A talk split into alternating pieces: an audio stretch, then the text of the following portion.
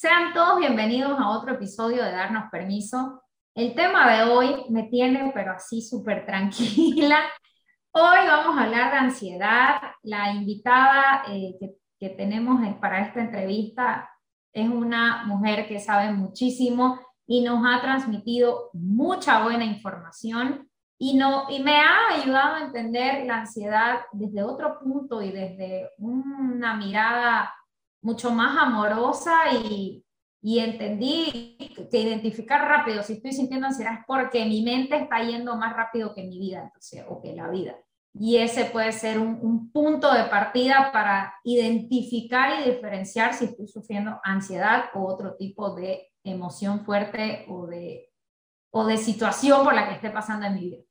Bienvenida, Gail. ¿Qué te llevaste de este episodio que, Dios mío, está muy, muy informativo, muy... Con información práctica.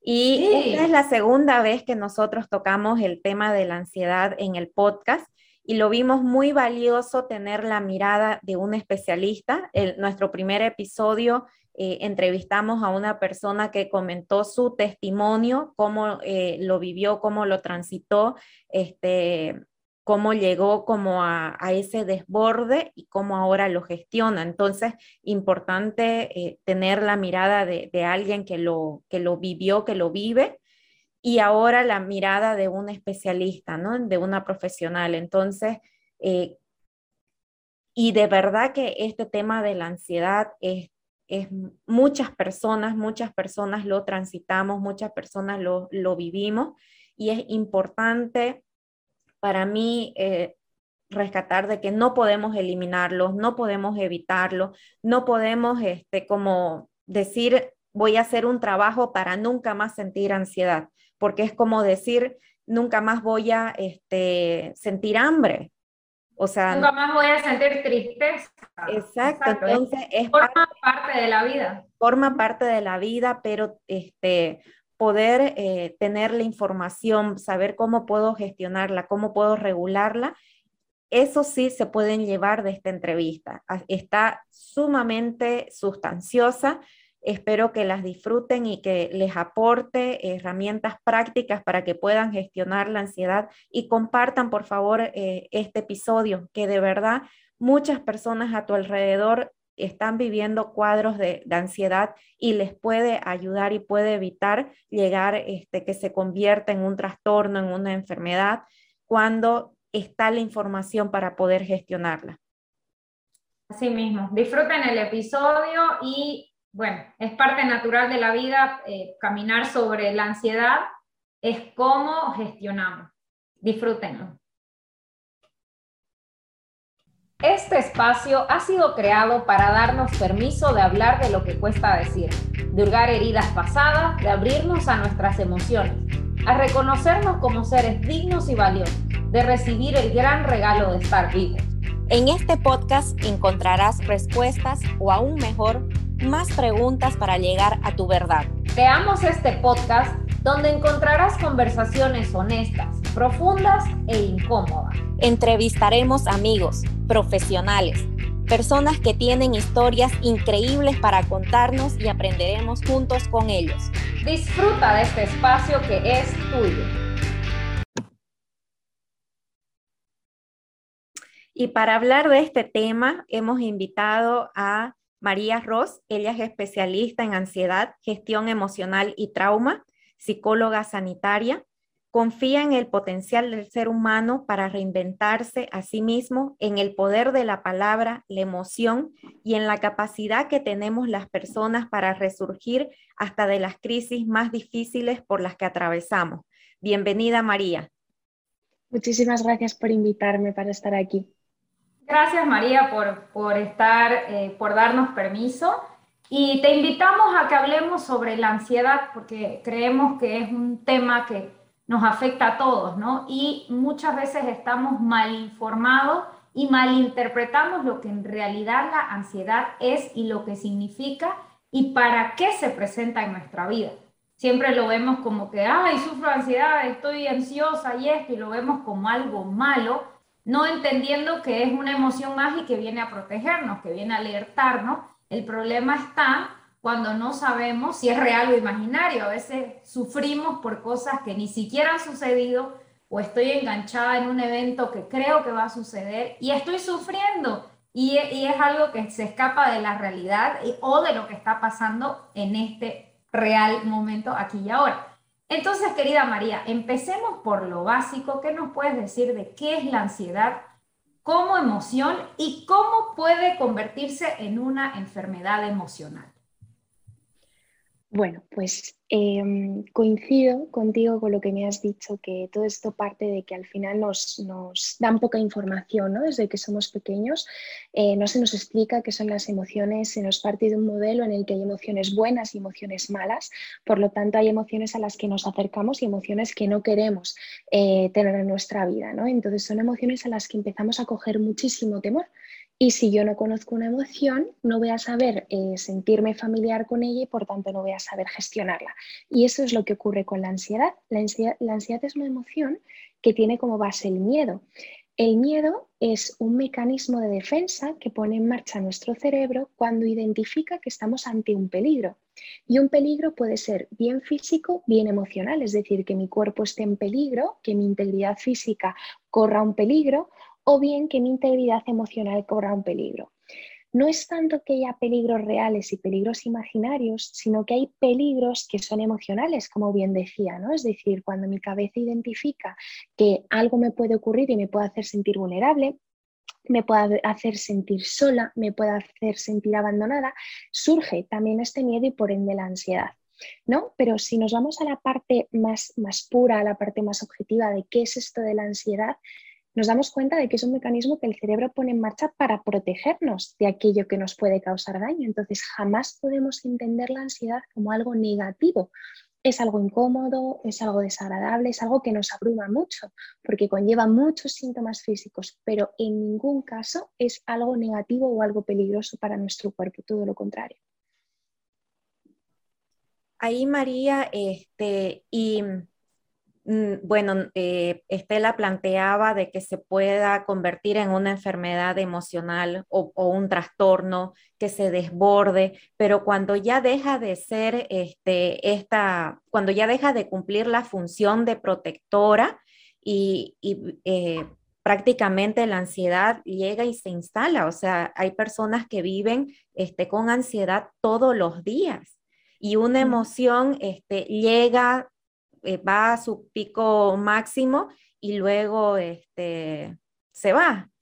¿Qué pasa cuando la ansiedad se queda? Porque la estamos, este, en vez de gestionarla, la estamos evadiendo y ya llega a desbordarse o a pasar ya un cuadro este, más complicado eh, para la persona.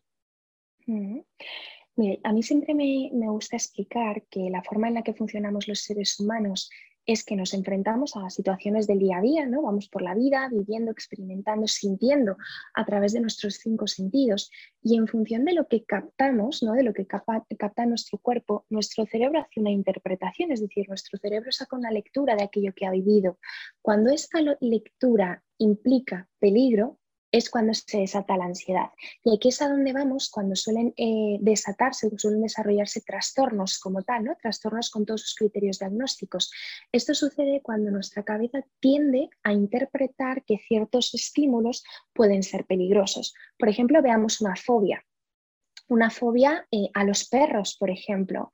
En sí un perro es peligroso, no tiene por qué un perro no tiene por qué atacarme, un perro no tiene por qué ir suelto y venir a hacerme daño. Sin embargo, si mi cabeza, por el motivo que sea, que ya, ya supongo que hablaremos más adelante, ¿no? Pero por el motivo que sea mi cabeza interpreta que un perro es peligroso, siempre se desatará la ansiedad. Por lo tanto, si a mí me sucede esto, cada vez que yo salga a la calle iré muy alerta por si me cruzo con un perro. ¿De acuerdo? Entonces, los trastornos de ansiedad tienen mucho que ver con las asociaciones, con los condicionamientos, es decir, que un estímulo es igual a peligro. ¿De acuerdo? Entonces, cuando mi cabeza interpreta que algo es igual a peligro, que me pone en riesgo, que me lo va a hacer pasar muy mal, es cuando se desencadena la ansiedad. Por eso hay personas que normalmente sí que tienen diagnosticadas eh, o diagnosticados trastornos de la línea de la ansiedad, que tienen ciertos estímulos ¿no? que su cabeza desata como peligrosos. Y si son estímulos que son muy cotidianos, constantemente el nivel de ansiedad va a estar muy alto. Sí, Ahora, eh, querida María, quería preguntarte si nos puedes eh, eh, explicar o describir cuáles serían los síntomas de la ansiedad para que las personas puedan identificar mejor y no confundir con lo que hablabas del miedo, ¿no? Que sí va de la mano o del estrés o de otros tipos de, emociones que, que, confundimos, ¿no? Porque no, no tenemos claridad de cuáles son los síntomas. ¿Cuáles serían estos? Vale. Mira, eh, a mí siempre me gusta decir esta frase que creo que describe muy bien qué es la ansiedad, y es que la ansiedad es la cabeza yendo más rápido que la vida. Es decir, es nuestra cabeza interpretando que algo malo va a suceder, algo que aún no ha ocurrido y no tiene por qué suceder. Esto es una buena forma de, saber identificar si es ansiedad o no. Es decir, si yo estoy en un momento en el que estoy dando por hecho que algo malo va a ocurrir, que algo malo eh, puede pasar a otra persona, que no voy a ser capaz de lograr cierto objetivo, yo estoy planteando algo que aún no ha sucedido. Y eso a mí me provoca mucho malestar. Estaríamos ante un caso de ansiedad. ¿Cuál es la respuesta eh, cuando, cuando nuestro cerebro desencadena esta respuesta de miedo, esta respuesta de ansiedad? Los seres humanos contamos con algo que se llama el triple sistema de respuesta y es que cuando vivimos una situación, como comentaba antes, vivimos una situación nuestro cerebro interpreta esa situación, saca una lectura, saca una conclusión, respondemos a tres niveles, nivel cognitivo, nivel emocional y nivel conductual. El nivel cognitivo es lo que tiene que ver con la cabeza, pensamientos. En el caso de la ansiedad hay pensamientos anticipatorios, hay pensamientos muy catastróficos, hay pensamientos donde yo no me veo capaz, donde yo me veo vulnerable.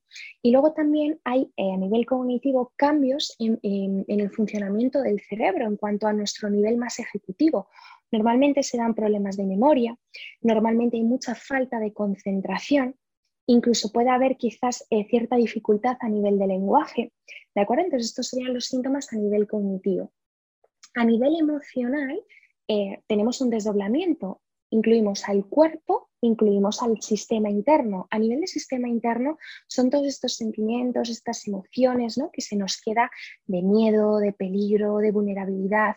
Y a nivel físico, que normalmente es lo que más suele asustar en los casos de ansiedad, es la respuesta que se da en el cuerpo hay que entender que nuestro cerebro es como un ordenador, es como una caja de mandos, ¿no? Es donde todo ocurre.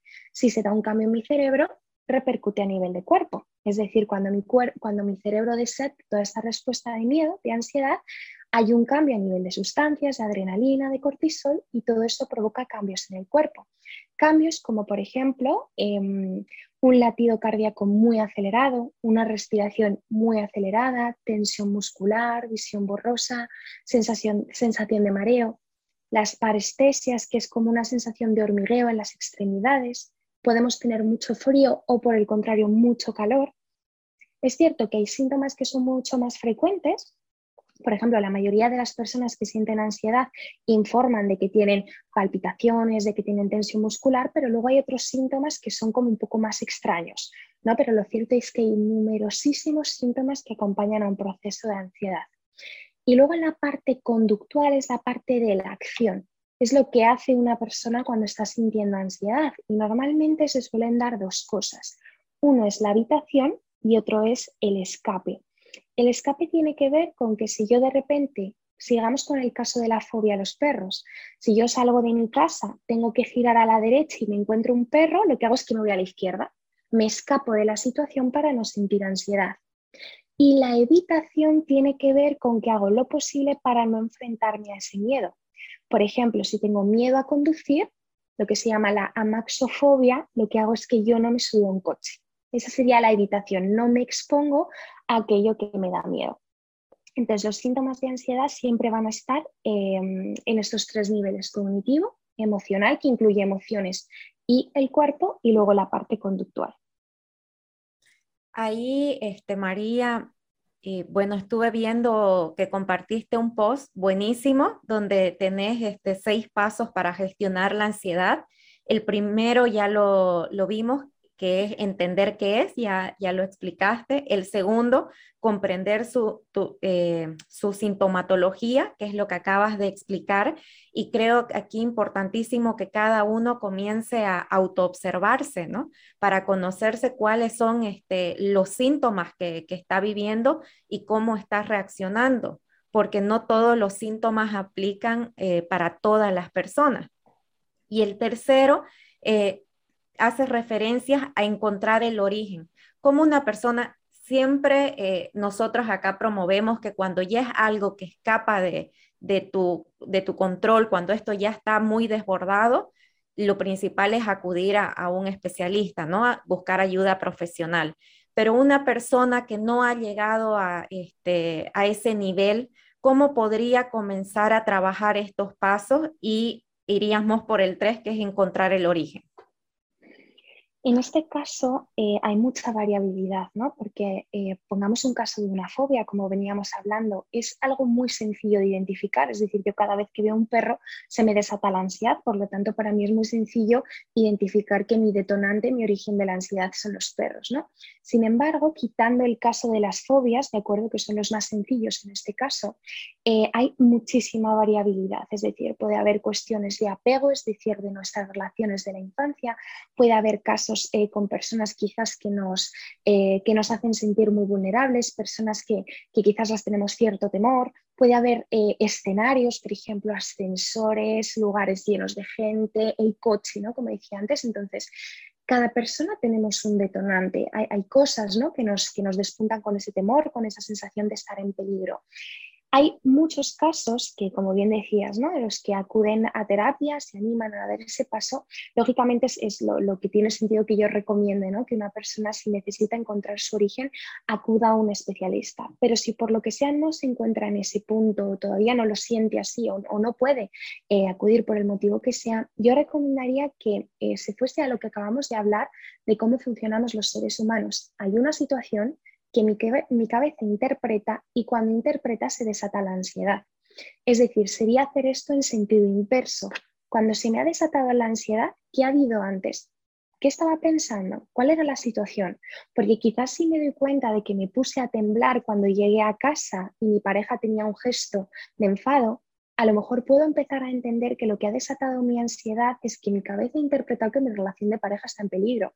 ¿De acuerdo? Entonces, ¿cómo no, si mi pensamiento es me va a abandonar mi pareja, cómo no se me va a desatar la ansiedad? Entonces, yo recomendaría, y eso tiene mucho que ver con algo que has comentado eh, respecto al punto 2, ese autoconocimiento. ¿no? Yo cuando eh, aprendo a utilizar este esquema y aprendo a, a, desmenuzar las situaciones que yo vivo para entender qué pensamiento me ha llevado a qué emociones, cuando normalmente yo encuentro los detonantes de aquello que me hace sentir mal. Sí, y bueno, así para ir rápido, el cuarto punto tiene solucionar temas pendientes, que me imaginaría, este, una vez detectaste cuál es el, el origen y ver de que quizás es una experiencia que vivimos, no sé, en algún punto de nuestra vida y que creemos que, que vamos, no sé, por ejemplo, hablar en público. Si la primera vez que hablé en público me olvidé este, o tartamudeé, lo que sea, creo que siempre me va a pasar lo mismo, ¿no? Entonces, como ir y, reforzar eso, prepararte mejor para poder este, vivir la experiencia y saber de que no siempre te va a pasar. El, no sé si ahí quieres aumentar. El punto 5 me llama bastante la, la, atención, que es reducir factores ansiógenos. Si podemos abarcar esos dos puntos, porfa. Vale los temas pendientes tienen que ver con aquello que, comentabas, pero también con esas cosas que yo creo que todos somos capaces de identificar, pero siempre dejamos para después. Por ejemplo, soy una persona que físicamente no me cuido, físicamente no me trato bien, tengo una autoestima bajita, La autoestima tiene mucha relación con los problemas de salud mental, con los problemas emocionales. Entonces, si yo ya identifico que mi autoestima está un poquitín fragmentada, que no estoy haciendo una buena gestión de mi propio autocuidado, este sería un tema pendiente. Es decir, si yo quiero encontrarme bien, tendré que trabajar todo aquello que me consta que no estoy haciendo muy bien. ¿De acuerdo? Y reducir los factores ansiógenos tiene que ver con em, la experiencia vital de cada uno, es decir, desde temas de alimentación, temas de autocuidado del cuerpo, tema de, por ejemplo, el estrés laboral. Muchas veces vienen personas a consulta que tienen ataques de pánico, que tienen sintomatología de ansiedad muy fuerte y no son capaces de ubicar el origen de su ansiedad y, sin embargo, son personas que trabajan hasta las 3 de la mañana, que no descansan en todo el día, que están constantemente sometidos a una presión em, muy, muy alta. Entonces, eh, este punto, este quinto punto, se refiere a tratar de hacer una visión integral de nuestra vida y ver, oye, qué cosas quizás si yo resolviese, si yo le prestase más atención, podrían reducir mi nivel de estrés, de ansiedad, de malestar, de insomnio, un poco todo esto. Y ya el sexto punto para que la gente se lleve los, seis pasos y, y, los pueda practicar, aprender recursos específicos. ¿Como cuál es, María? Los recursos específicos eh, hacen referencia a las técnicas que nos ayudan a que un pico de ansiedad eh, sea más llevadero.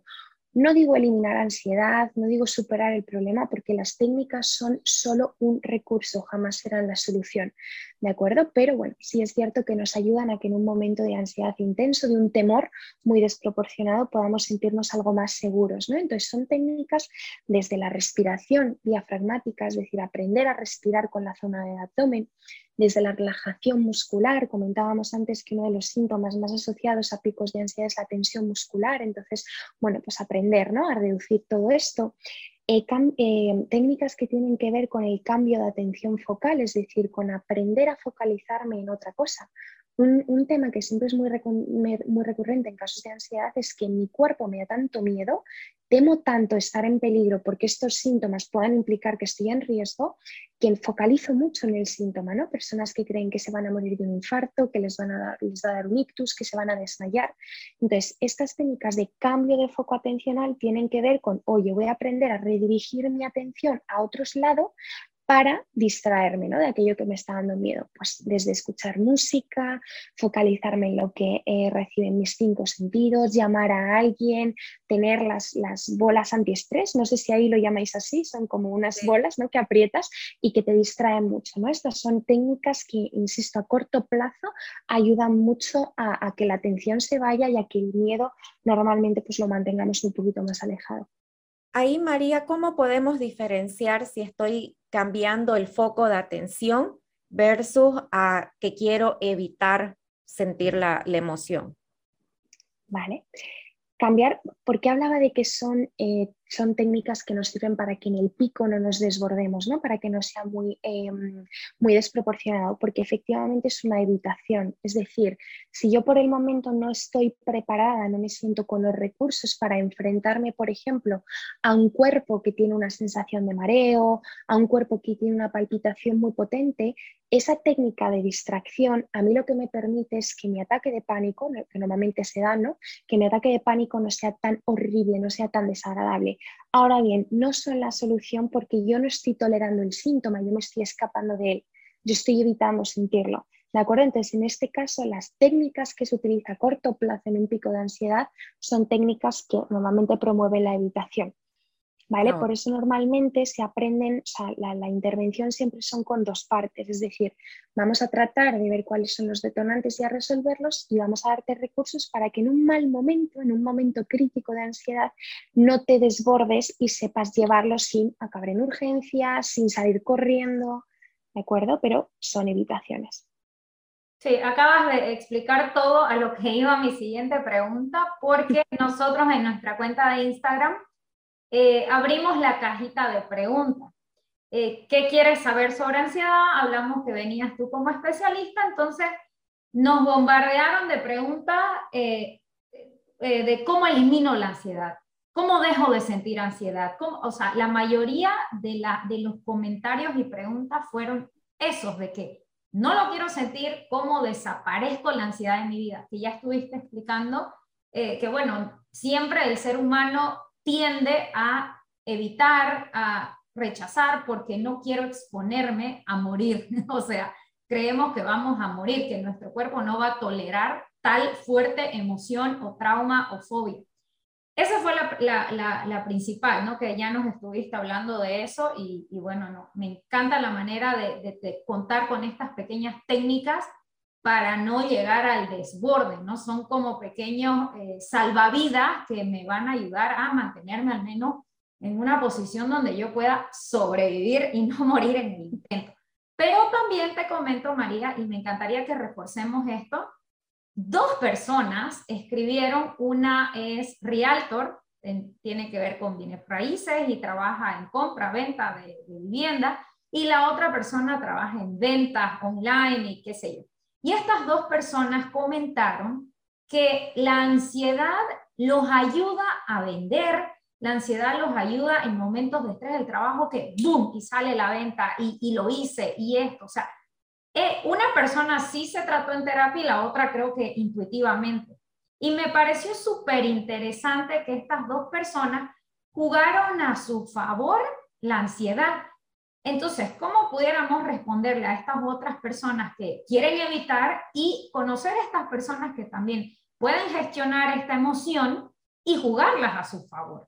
¿Cómo pudiéramos darle esa vuelta, esa vuelta a la mirada y decir, uff, esto está importante, está fuerte en mi cuerpo, pero puedo hacer de que funcione eh, de manera positiva en, mi vida diaria, ya sea como el ámbito laboral? Mm. Normalmente lo que ocurre en el ámbito laboral es, eh, llamémoslo ansiedad o llamémoslo miedo, es decir, hay un, hay un hecho, una circunstancia a la que yo me tengo que enfrentar que me provoca, me provoca estrés, me provoca miedo, ¿no? Porque tiene que salir bien, porque no puedo permitir cometer un error. Entonces, esto puede hundirme o esto puede motivarme. ¿De acuerdo? Entonces, em, también tiene mucho que ver con cuál es la experiencia de cada uno. Es decir, si yo considero que mi miedo y mi capacidad para hacerle frente están más o menos equilibradas, a mí me va a servir como algo motivador. ¿no? Es decir, hay algo que me saca de mi zona de confort, pero me siento preparada para pasar por ello.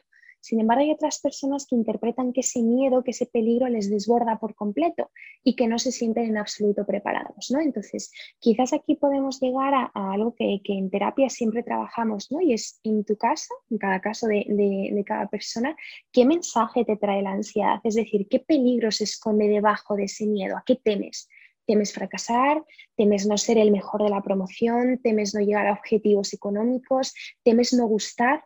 ¿Qué es lo que temes? ¿no? Y normalmente aquí siempre se suele hacer un trabajo a nivel cognitivo, es decir, a nivel de pensamientos. ¿Por qué? Porque recordemos que hablábamos de que la ansiedad es la mente yendo más rápido que la, vida, ¿no? Entonces, solemos sacar conclusiones sobre yo no soy capaz, no lo voy a hacer bien, se van a reír de mí, voy a ser la peor. ¿Y cuánto de eso es cierto?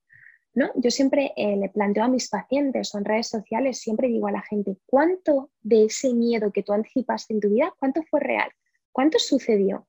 ¿Cuántas de las veces que creíste que no serías capaz, que creíste que todo saldría bien, que creíste que serías el peor, cuántas fueron ciertas? Porque probablemente o ninguna o muy, muy, muy, muy pocas. Entonces, tras el miedo que decimos nos puede o desbordar o nos puede motivar, hay una creencia una creencia eh, donde yo me veo como incapaz, yo me veo vulnerable y ahí es donde hay que trabajar. Hay que trabajar la autoestima, hay que trabajar las afirmaciones positivas, hay que trabajar mucho que la cabeza venga presente y sobre todo que venga con argumentos tangibles. Es decir, cabeza, me estás diciendo que no voy a ser capaz. ¿Por qué? ¿Cuántas veces no he sido capaz? ¿Cuántas veces he fracasado? Porque si nunca has tenido razón, igual es que te estás equivocando una vez más. No se trata de este autodiálogo en el que yo me motivo y yo confío en mí y entonces el miedo y yo estamos a partes iguales y sí me siento capaz de enfrentarlo.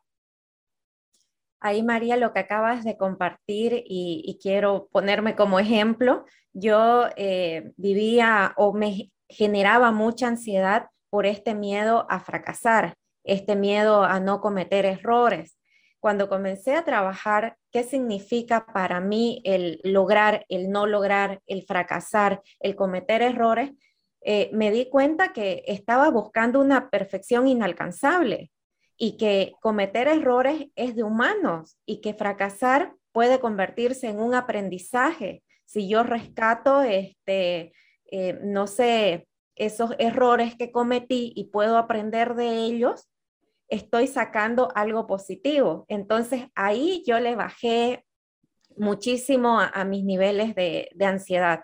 Entonces, eh, si estas personas que están en el, en el, área laboral, productiva, se generan mucha ansiedad, revisen estos significados que le están dando al fracaso, al error, al, al, no ser capaz, que como decía, son, son pensamientos, son creencias que, que no son reales, ¿no?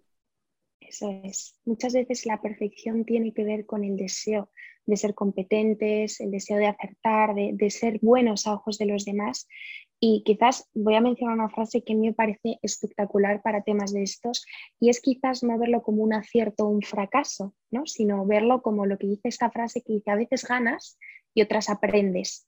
¿No? Es decir, el fracaso no es fracaso, no, no, tengo por qué convertirme en una fracasada, quizás solo he aprendido y esta vez no me tocaba ser la mejor, pero quizás sí que soy la mejor en aprendizaje, ¿no? Entonces, que un fracaso no me define, que un fracaso muchas veces ni siquiera lo es y que esto, pues como decíamos antes, puede ser lo que me hunda o puede ser lo que me haga salir adelante y eso sí que depende de mí.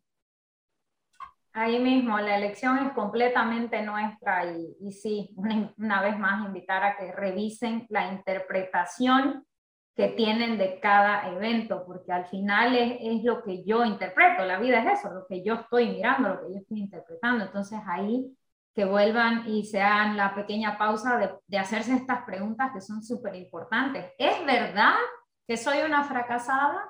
¿Es verdad que me van a rechazar? Porque una vez de 10 de las miles de situaciones en mi vida, una vez me rechazaron. Entonces, es verdad que tengo probabilidad que... Y si sí, está bien, es redirección, no es, ok, no es por aquí, es por allá. Y, y tener esa flexibilidad y adaptabilidad a la vida de que la situación es la situación, es qué yo hago a través de esa situación, ¿no? ¿Qué elijo eh, eh, camino tomar? ¿Qué camino quiero tomar? Eso es. María, ¿y qué hábitos podríamos este, integrar en nuestro día a día que, no, que en vez de acumularnos ansiedad innecesaria, más bien podríamos vivir como, no sé, más en calma, más relajado?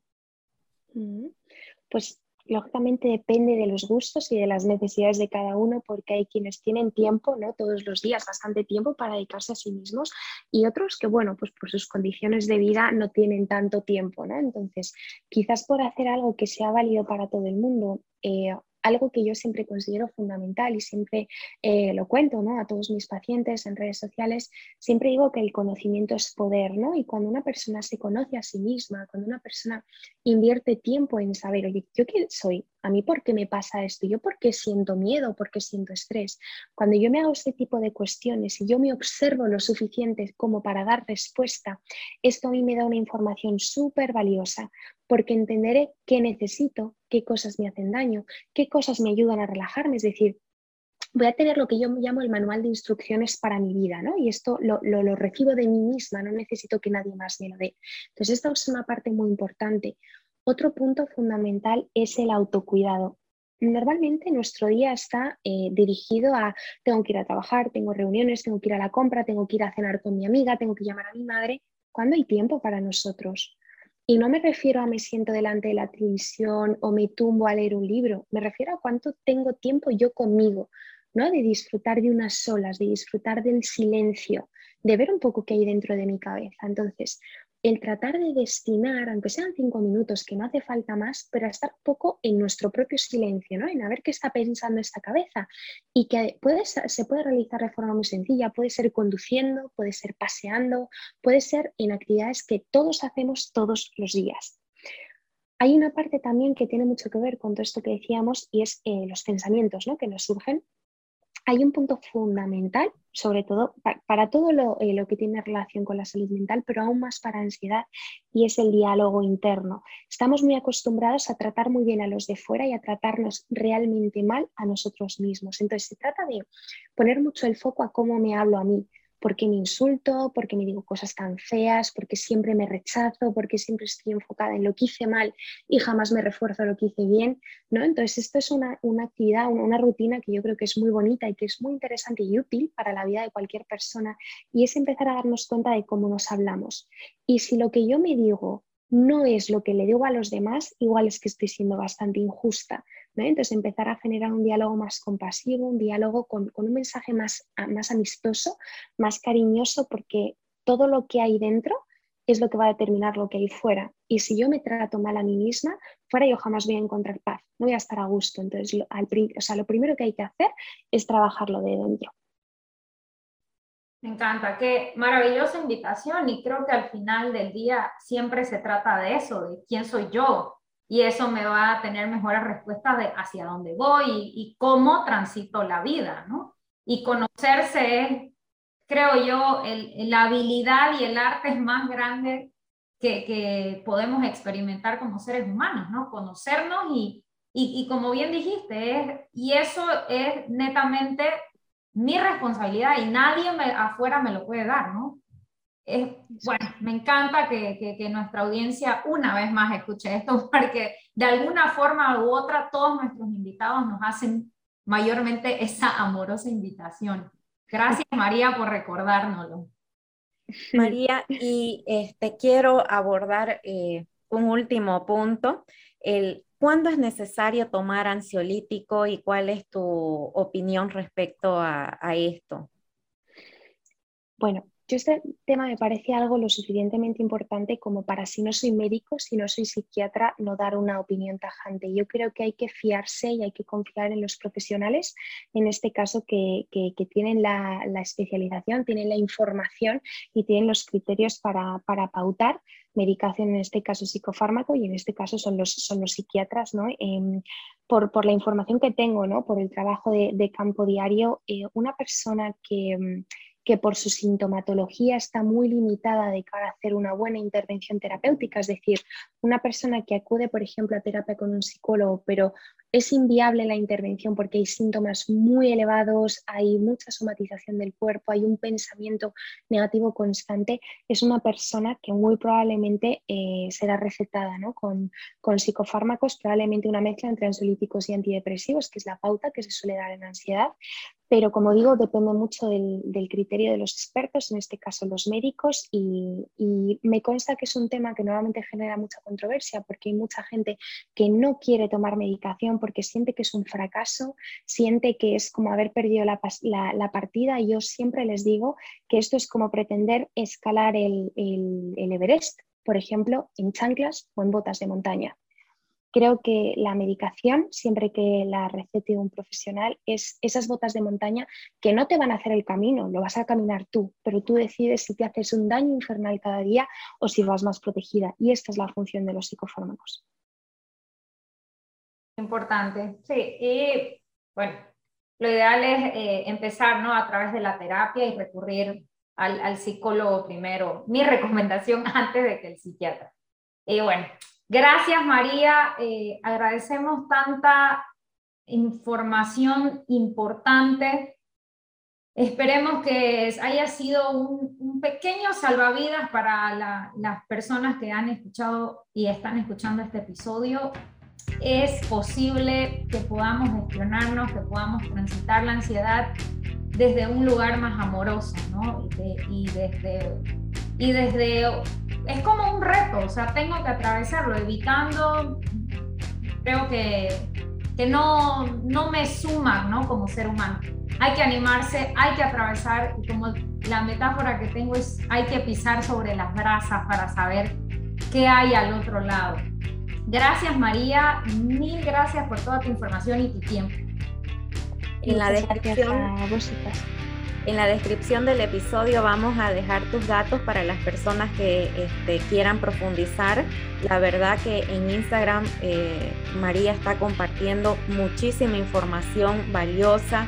Eh, que puede ser ese primer pasito para comenzar este, a, gestionar, ¿no? Abrirse a gestionar eh, esta emoción que, es la ansiedad.